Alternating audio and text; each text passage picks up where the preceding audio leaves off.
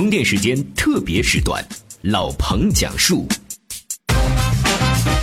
这里是充电时间进击的 PM。各位进击的 PM，大家好，我是老彭。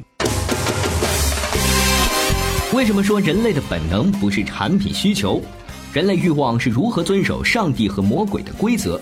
如何给商人提供更快的马？政委的目标是哲学家的事儿，跟产品经理无关。欢迎收听《进击的 PM》，世上没有伪需求。由于做充电时间节目的关系，特别是我们 TMT 创业者频道的节目，老彭经常会遇到一些非常优秀的创业青年。而最近在跟他们聊天的时候，就经常会说到，为什么那么多人创业，其中大部分会失败。很多人说，在完美的状态下，之所以失败，是因为他们正在为用户提供的服务或者做的产品被证伪，他们所去满足的是用户的伪需求。在不同的场景下，关于伪需求的对话，老彭遇到过很多次。不光是在我们创业 TMT 的微信群当中跟创业者们聊天，哪怕是我在线下见到了一些投资机构或者说职业投资人的时候，也经常发现他们聊这个词。当然，这其中最害怕这个词汇的，还要数 PM 产品经理。你想想看，他们掌握了公司大多数的资源，当他调用了自己公司里面的技术来做开发、协同来做运营、市场来做推广，然后在自己的产品里面加入了一个满足伪需求的功能，一旦被发觉、被证伪，岂不是很没面子吗？于是老彭就和我们的编辑团队对伪需求这件事情做了一些钻研，也得到了一些我们认为还比较正确的观点。那其中之一呢，就是我们今天节目的题目：这个世界上没有伪需求。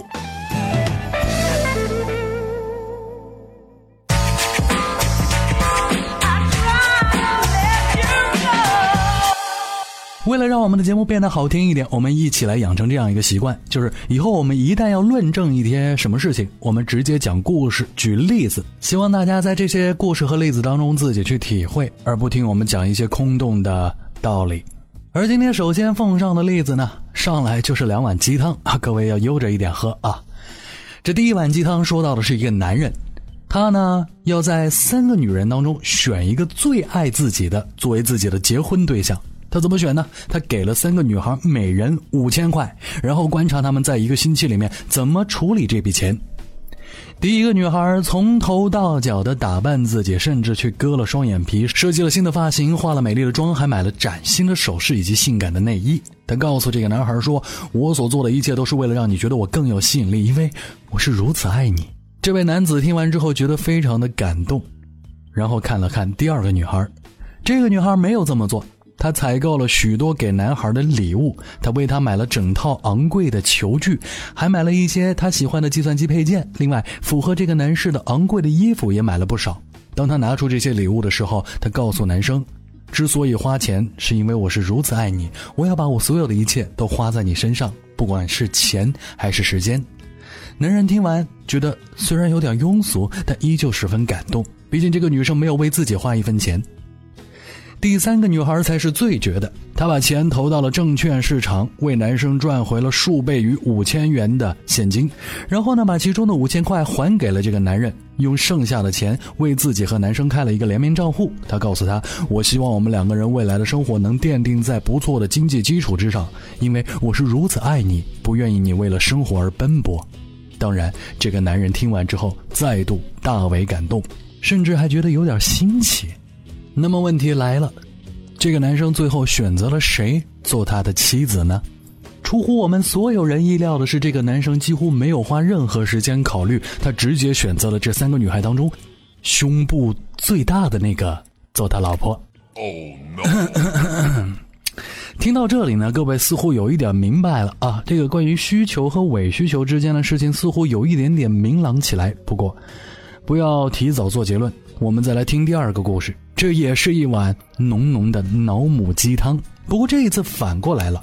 这是一个胸部非常大的女孩，她要从三个男人当中选出最爱自己的那个做自己的老公，而她实验的方法跟之前男生一样，同样是给了每个人五千块，并开了个户，告诉他们一个星期之后要检查他们如何处理这笔钱的。第一个男人把钱存了起来，他告诉女生：“我是一个顾家的男人，绝不会私自花一分钱。”女人觉得非常感动。而第二个男人把这些钱买了钻石，并且向女生求婚。他说：“钻石不会贬值，还会升值，就像我对你的爱。”女人同样是大为感动，觉得这个男人很上心。而第三个男人则走了个偏门，他把钱买了好多东西，用来孝敬，也许是自己未来丈母娘的姑娘的母亲。他告诉姑娘说：“我爱你，包括你的家人。”女生更加感动了。终于，女生要做出那样一个艰难的决定：这三个男人，她到底嫁给谁呢？苦苦的思考之后，她最终决定：嗯，嫁给他们当中最有钱的那个。这里是充电时间，进击的 PM。相信聪明如各位 PM，听完第一碗鸡汤之后，一定能猜出第二碗鸡汤的结局。不论是男的还是女的，最开始都以为自己想找一个最爱自己的人结婚，社会公论也是如此认为的。但结果呢？在事实上，我们所有的人几乎都是本能动物，我们都被自己的各种内分泌激素控制着。在选择配偶的时候，女人凭实力来找安全感，男人则凭自己的下半身找快感。是动物嘛，就有本能，本能会帮我们做一些决定。好吧，说到这里，似乎我们找到了这样一个依据，那就是这个世界上什么样的需求不是伪需求呢？可以说，如果基于人类的本能所产生的需求，那么就是自然天性，就是本能发现出来的需求，那一定是人类真的需求了。你敢说男人不需要女人，女人不需要男人吗？到这里，我们还是假设这个世界上是有真的需求和伪需求的。但是这么想会是对的吗？按照发现人类本能的方式去发现真正符合人类需求的产品，这种做法会不会是真实的方法呢？事实上，这很容易被证伪。我们举个例子，人都会饿，饿了就需要食物。肯德基、麦当劳、星巴克，还是满大街的沙县小吃或者兰州拉面，这些餐厅的经营者，他们真的就是那个所谓的产品经理，在满足着人们关于吃这件事情的需求吗？看上去，他们确实是通过提供不同的食物来满足人类的原始欲望啊。错。事实上，他们自己也只是人类餐饮需求产品系列当中的一部分，而真正在生产产品并满足人类这个原始需求的，是那个我们从来都没有见过的上帝。Oh my god！人类会饿，所以上帝教会了人类去采集、打猎、种植，去生产各种各样的食物。正是这种技能，让人类活到了今天。严格来说，上帝提供的这种技能才是解决我们这个需求最根本的产品。几乎所有人类的原始需求，上帝都已经帮我们安排了解决这些需求的产品。我们再来看一个基于另一个人类本能的产品，这一次呢是终于说到了互联网产品。我们经常说不能约那个啥的社交产品都是耍流氓，直接说吧，就是约炮。甚至很多的用户，或者说我们经常有意无意的，可以在一些地方看到说，哦，那个在纳斯达克上市的陌陌呢，就是因为可以做陌生人社交，而陌生人社交背后满足的就是那个约炮的需求，所以它有了大量的用户，然后才可以上市。真的是这样吗？我们来听听陌陌的创始人唐岩是如何分析自己的，这可以在他的一篇文章当中找得到。他说：“有人总喜欢简单粗暴地把陌陌用户定义到约炮人群，这是很懒的一种智力判断，对于有志从事社交事业的互联网从业人员并没有什么帮助。事实上，除非你具有较强的社交优势，否则在陌陌上约炮是非常困难的。而且，如果你真的想约炮的话，用微信摇一摇或者漂流瓶的功能，成功几率也许会大得多，因为他们也已经解决了双方及时约炮的沟通前提呀。另外，作为一个草溜用户。”自拍板块里的标题也批量印证我的无实证判断。上面这段话呢，就是唐岩的原话，而我们也可以看得出来，作为陌陌的创始人，也是一个产品型的创始人啊。他对陌陌的认识跟我们实际的认知是一致的，那就是像。生活大爆炸里面的谢耳朵一样的，遇到漂亮女生，一说到那方面的事情就会脸红、呼吸、心跳加速，然后各种各样的神经质问题和话题就冒出来的男生，不管是在陌陌上还是微信上，想要约炮都很难。就算是把他们丢到女人堆里面去，他们可能都因为自己拙劣的言行把女生们吓跑了。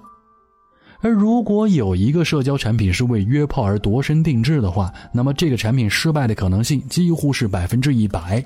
就像唐嫣在他另外一篇文章里面说到陌陌的另外一个事情，那就是陌陌里面的水分用户。他说最多的就是那些性工作者和营销小号。不难想象，如果真有一个产品是为约炮而生，那它里面这样的东西比例会上升到极其可怕的程度。从某种角度上来说，陌陌是一个约炮神器，这是一个营销说辞。当然，唐岩肯定是不会承认的。我们可以猜测，正是这套营销说辞，把人类繁衍后代、传递基因的原始本能和需求，跟陌陌这个产品嵌套在了一起，让陌陌在融资市场里面得到了大量投资人的认可。可以说，这套营销说辞正是迎合了大量投资人们的画式需求。没有故事。怎么融到钱呢？当然，我们今天的节目并不是要黑默默啊，也不是说他的粉丝活跃度不怎么样或什么其他的。老彭自己呢，确实是一个没有什么陌生人社交需求的人。就算我要认识陌生人，我也不一定会去使用这样一个软件。但是在我们的编辑团队当中，还是有一些用过的智者啊，我不能说他的名字，但是他告诉我说，陌陌还是对一些人有着刚性需求的。曾几何时，是不是身边有很多女生都会把自己打扮的漂漂亮亮的，然后拍一堆非常美的自拍照上传到陌陌上面去呢？这些女生最大的特点就是每天都会有人约，然后呢，总是有丰富多彩的工作之外或学习之外的生活。陌陌对他们来说最重要的功能就是为自己每天丰盛的晚餐以及晚餐之后丰富的娱乐活动找到一位不错的买单的男士。你要知道，女生一定不会找自己会喜欢的男生跟自己去做这样的约会，因为那岂不是降低自己的格调吗？很多女生都表示不希望在陌陌这样的平台里面遇到自己的白马王子，而从陌陌里面找到的买单买家也一定不会是他们喜欢或想要嫁的男人。正在听节目的各位，你们不会真以为这些女生真的会在晚餐及娱乐活动以后，每天都跟买单的人来一发吧？好吧，说到这里，第一趴要结束。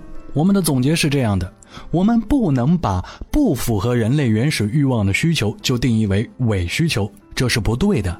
解决人类原始欲望和需求的事情是交给上帝和魔鬼来管的。正所谓，上帝的规则是先给痛苦。再给出路，而魔鬼的规则则是先制造麻烦，再将之合理化。这些东西都是根植于我们基因的。你想通过一个互联网产品就去解决它，那是无稽之谈，也无所谓需求之真伪。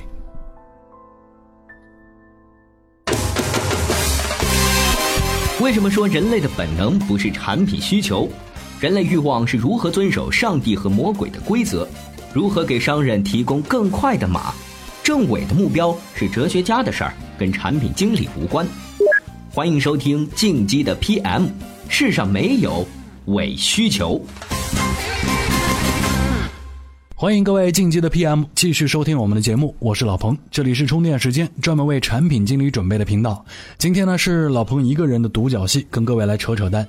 各位在听我碎碎念的时候呢，我们一起来聊一下世界上到底有没有。伪需求。为了做这一期节目呢，我们跟很多行家们取得了联系，对他们进行了各种各样的骚扰。当然，有的人很忙，也不会搭理我们。不过，我们还是从当中获得了很多的营养。在此呢，我们要对各位被我们骚扰过的行家表示感谢。前面呢，我们已经跟各位说清楚了一件事情，应该说是对一件事情进行了证伪。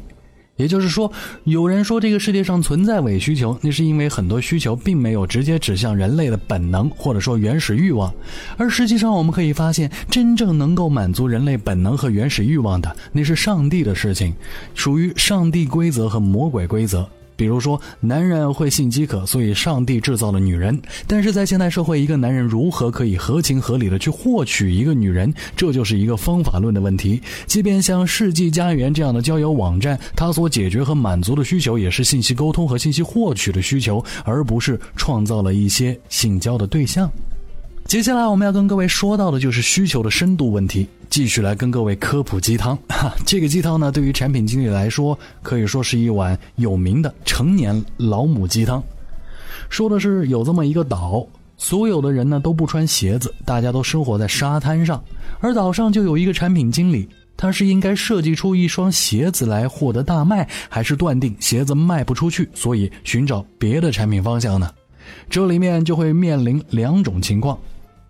第一种情况，小岛的居民都住在海边，鞋子容易进沙子，所以对岛民来说，赤脚更为方便。而鞋子在正常人来看是一种所谓的伪需求。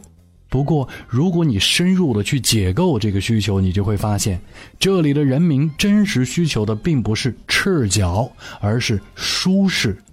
类似于像凉鞋，或者说不容易积沙子的鞋，就有可能在这里大卖。这里赤脚就是所谓的伪需求，而舒适的行走才是真实的需要。另一种情况，这个岛上的人确实没见过鞋子，不知道鞋子有多好。那么这种情况下，你随便设计一双鞋子，只要它能够新奇酷，就有可能会大卖。上述两个都是卖鞋子，但是两种情况，各位先仔细体会一下。我们来说第二个例子。这个例子要说到一八八几年的英国，随着工业革命的递进，对于商人们来讲，时间就变成了金钱，所以信息传递和交通速度就成为了他们重要的需要。你问他们现在有什么能够帮到你的话，所有的商人都会对自己的交通负责人提出：“你能不能给我搞一匹更快的马？”而如果你是那个时代的产品经理，你会如何满足这些商人们的需求呢？不那么聪明的产品经理会疯狂的去养殖各种各样的马，然后呢，让这些马们杂交，找出他们身上最棒的基因，而尽可能把最好的基因适于奔跑的基因集中到某一品种的马身上，这样把这一匹马培养出来推向市场。如果你真这么做了，正当你准备把这些马匹大卖的时候，你会发现有一个叫福特的人，他造出了一辆汽车。这里我们要说的是，用户需要一匹更快的马是伪需求，但这也恰恰是最伟大的真实需求。需要放在趋势当中去理解这种需求。从一匹更快的马这碗鸡汤当中，我们喝到的真理应该是：当面对日益庞大的大众需求的时候，面对技术革命，产品改良只是杯水车薪；而如果没有革命性的汽车，那么更快的马一定会更畅销啊。再来说说我们最爱举的关于 iPhone 的例子，用户们确实需要好手机。如果 iPhone 造不出来，那么更砖啊，就是更像砖头也更结实的诺基亚一定会大卖。当然，这种情况是非常特殊的。如果你面对的是奢侈品市场，那么福特的车子就会弱爆了，因为你得给那些富豪们准备一批金碧辉煌的马车，才能够体现他们的奢侈需求。是充电时间，进击的 PM。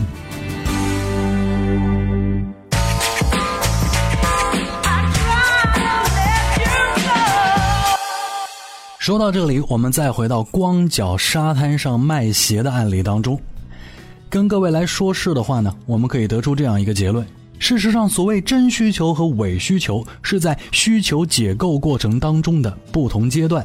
也就是作为产品经理的我们，对用户需求打磨深浅的不同，得到的结果就不一样。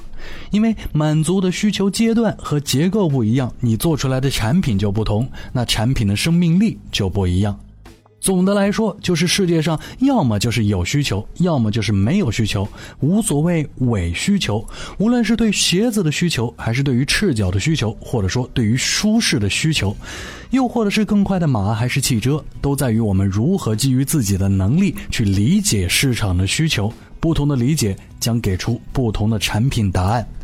在这个过程当中，作为一名产品经理，最重要的事情就是通过你非凡的解构能力，把那些看似伪需求的需求更进一步推导出它真实的样子。到这里，今天的节目似乎就可以告一段落了。但是我们并不能就这么结束，因为我们的各位编辑在准备这一期节目过程当中呢，也在各种百科上面下足了功夫。我们在不论是百度百科，还是互动百科，或者维基百科当中去搜索“伪需求”这三个字，会发现没有答案，连对应的英文词条都没有。而真正跟“伪”字相关度最高的一个词条叫做“伪命题”。这个时候，我们就可以回到节目最开始所说的那种情况：有一个热血澎湃的优质的创业者，他也是一个传统的创业团队的 leader。自己好不容易通过各种研究，发掘了一个似乎是用户需求的重大发现，然后呢，去开发出了相应的产品推向市场，但毫无动向。总结来总结去，发现既不是自己产品做的不好，也不是自己的推广和营销力度不够，而是因为自己所谓的那个需求是用户的伪需求，竹篮打水一场空，自己也无比沮丧。打住。失败的时候，沮丧是一定会有的心理情绪，但是你归结于自己发现了伪需求就不对了。没错，在整个你的劳动和辛苦的过程当中，确实有些东西被证伪了，但那不是伪需求，真正被证伪的。是你对于需求的分析可能出现了问题，根据你之前所解构需求得出来的产品形式，这个形式是被证伪了，但是那个需求可能还是真实存在的，只是需要你进一步的去分析，推导出需求所需要的最正确的产品模式，好吧？最后这几句话呢，我特别讨厌自己所说话的方式，因为感觉毫无力度。在为了论证而论证，所以我们回到真实的世界当中。今天各位在我们的微信公众号里面回复关键词“产品哲学”，我们给各位看几篇图文消息，这些都是对我们产品经理有帮助的。其中呢，就包括我们刚才所说的政委伪命题，以及我们认为所有的产品经理都要懂的一个哲学问题，那就是正伪到底是干什么的？有人说是用来区别科学和非科学的。但是你知道吗？在标准的哲学里面，大家认为数学和逻辑学这个世界的基本规律，它都是非科学的。这又是为什么呢？看懂这个，你可能就明白为什么这个世界上真的不存在伪需求。当然，最好玩的还有一个小小的韩国漫画，适合各位分享到自己的朋友圈。我是老彭，这里是充电时间。今天属于我一个人碎碎念、跟大家扯淡的禁忌的 PM 时间。就到这里，我们知道各位真的很忙。